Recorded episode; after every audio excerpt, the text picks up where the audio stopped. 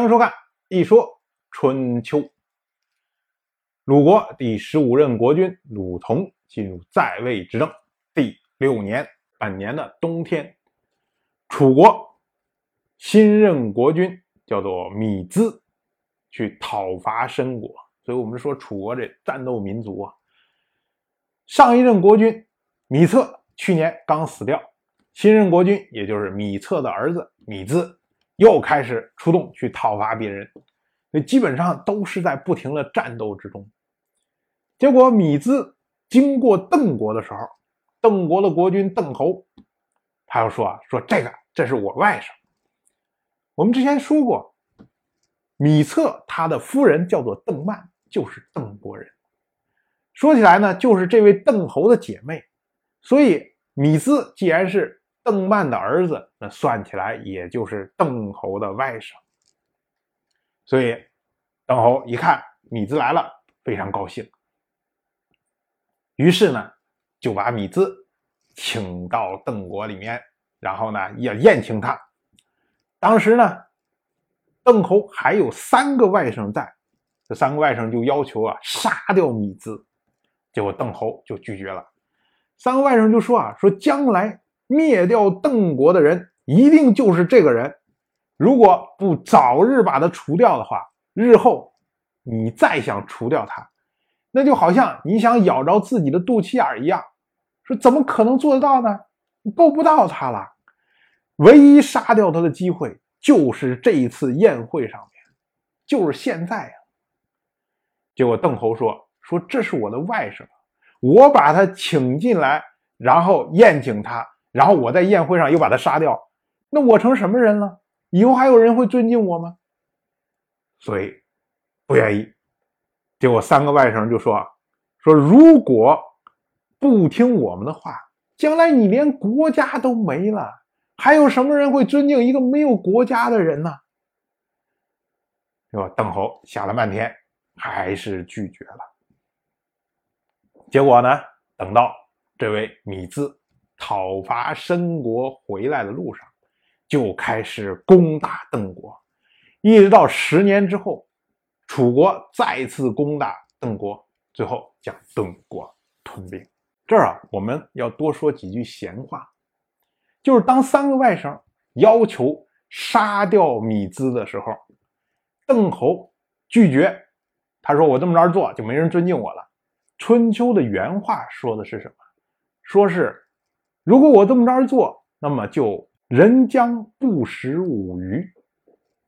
人将不食我鱼，这个话是当时的一种习惯用语，直译过来什么意思呢？就是就不会有人再吃我的剩饭了。意译过来呢，就是不会有人再尊重我了。这个事情说起来很奇怪，好像别人要尊重我，就得吃我的剩饭。尤其是在今天看来，完全是匪夷所思的一件事情。可是，在春秋的时候，因为物质非常的匮乏，所以一般情况下呢，好的东西都会首先孝敬给尊长来吃，然后尊长吃剩下了呢，会赐给这些年轻人或者地位低的人。